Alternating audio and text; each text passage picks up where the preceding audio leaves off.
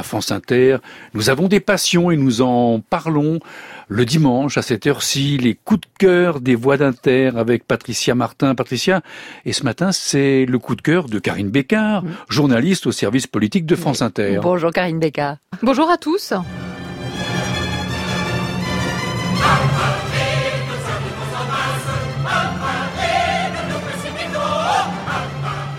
Serait-ce la vie parisienne de ce cher Offenbach? Vous êtes trop forte, Patricia Martin. oh, c'était pas très difficile.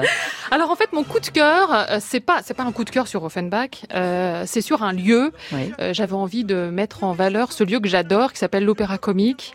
Euh, qui Vous avez à... raison, c'est beau. C'est magnifique. C'est un très très beau. Euh, c'est une très très belle institution. C'est un très très beau monument. Il est petit en fait ce théâtre-là. Je crois qu'il y a 1200 places. Enfin, ça fait pas partie de ces grands théâtres euh, parisiens, mais il est charmant. En tout cas, moi, je m'y sens très très bien. Et alors surtout, j'ai toujours vécu des chocs en fait à l'intérieur. C'est-à-dire j'ai toujours beaucoup fréquenté euh, l'opéra depuis vous que y je allez, vous y allez souvent petite. Oui, voilà, j'y vais souvent. Ah, vais- des souvenirs d'enfance. C'est la petite Madeleine. Alors c'est peut-être la petite Madeleine de Proust. En tout cas, voilà, euh, papa était musicien, donc on allait beaucoup écouter euh, de la musique. J'en ai Ah, joué beaucoup. J'ai fait 15 ans de violoncelle. Alors tout ça effectivement me parle. Mais tout d'un coup, j'arrive à Paris. J'ai la vingtaine d'années. Je découvre cet opéra dont on ne m'avait jamais parlé, l'opéra comique. Et surtout, j'ai envie de dire, je découvre presque Offenbach. C'est-à-dire Offenbach, je l'ai entendu, mais là tout d'un coup, je l'ai vu. C'est-à-dire j'ai vu euh, sous mes yeux ce spectacle euh, flamboyant, ça bougeait partout. J'avais l'impression de, de, de voir des bulles de champagne qui partaient dans tous les sens et j'ai trouvé ça absolument magnifique. Et je me suis régalée de toute la période Jérôme Savary parce que c'était lui souvent qui mettait en scène tout ça. Et je Et trouvais très que joyeux, hein, c'est joyeux, c'est Ouais. enjoué, c'est fin, c'est léger. Ça veut pas dire que c'est vulgaire du tout. Ça veut juste dire que c'est Certains merveilleux. vous diront oui, c'est un peu vulgaire. Ouais, Non, mais pas parce qu'on voit jambes, quelques jambes qui se soulèvent Bah, qu'il faut s'effrayer. Bah.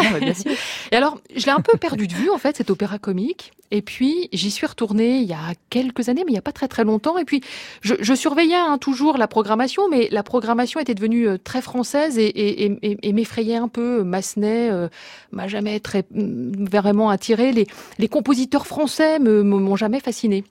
Et tout d'un coup, je débarque. Alors, c'était pas un compositeur français, c'était Rossini pour le Comte d'Ori. Mhm. Euh, et le Comte d'Ori de Rossini, c'est absolument génial aussi parce qu'on reste, enfin, on retrouve ce côté, ce qu'on disait, un peu potache, un peu, euh, un peu, euh, euh, voilà, ça parle d'un conte a l'intention euh, de séduire euh, des jeunes femmes et pour réussir à les séduire sans les effrayer, il se transforme en prêtre. Alors vous imaginez tout les quiproquos, c'est pensent que ça ne les absolument- effraie pas. non, voilà, bah moi en tout cas, c'est absolument savoureux. Je me souviens que la mise en scène à l'époque c'était euh, Denis Podalides. Ouais.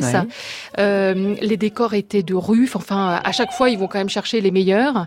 Et c'était délicat, c'était sublime. Les voix sont absolument merveilleuses et on passe des moments. La mise en scène est quand même toujours euh, très finement ciselée. Et euh, on en sort. Je sais pas comment vous dire. Vous savez, vous, vous, vous arrivez à l'opéra, vous avez des soucis, vous en ressortez. Tout va bien, tout vous paraît léger, tout vous paraît simple. Et là, je sens que la jeune femme est en train de succomber.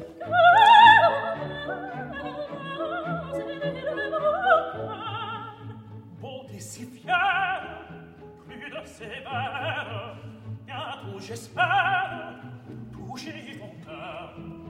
La passion cachée de Karine Bécard, journaliste au service politique de France Inter, ça vous change de la politique, là, la musique. hein. Il faut être éclectique, hein. je crois qu'il faut aimer euh, effectivement être attiré par des tas de choses. Il y a plein d'autres choses en plus que la musique. Alors, euh, si j'ai encore le temps, euh, il y a un dernier choc que j'avais vraiment vécu dans cet opéra comique il n'y a pas très très longtemps.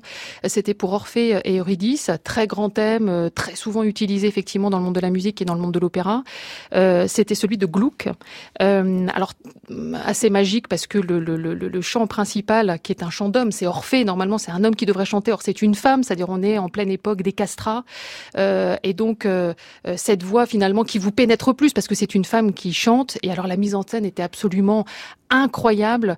Cette mise en scène où on joue avec un miroir, c'est-à-dire en permanence, vous passez sous terre, vous revenez au-dessus de la terre. C'était absolument génial. Et je vous propose qu'on en écoute un tout petit morceau.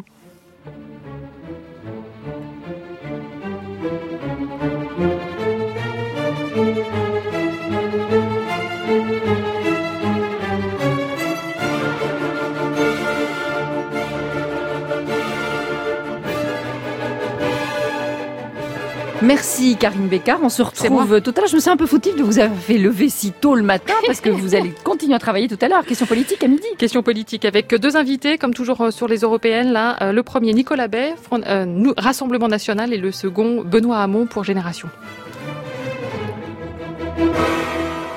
Merci Patricia. À tout à l'heure, Karine Bécard, vous écoutez France Inter, il est 7h30.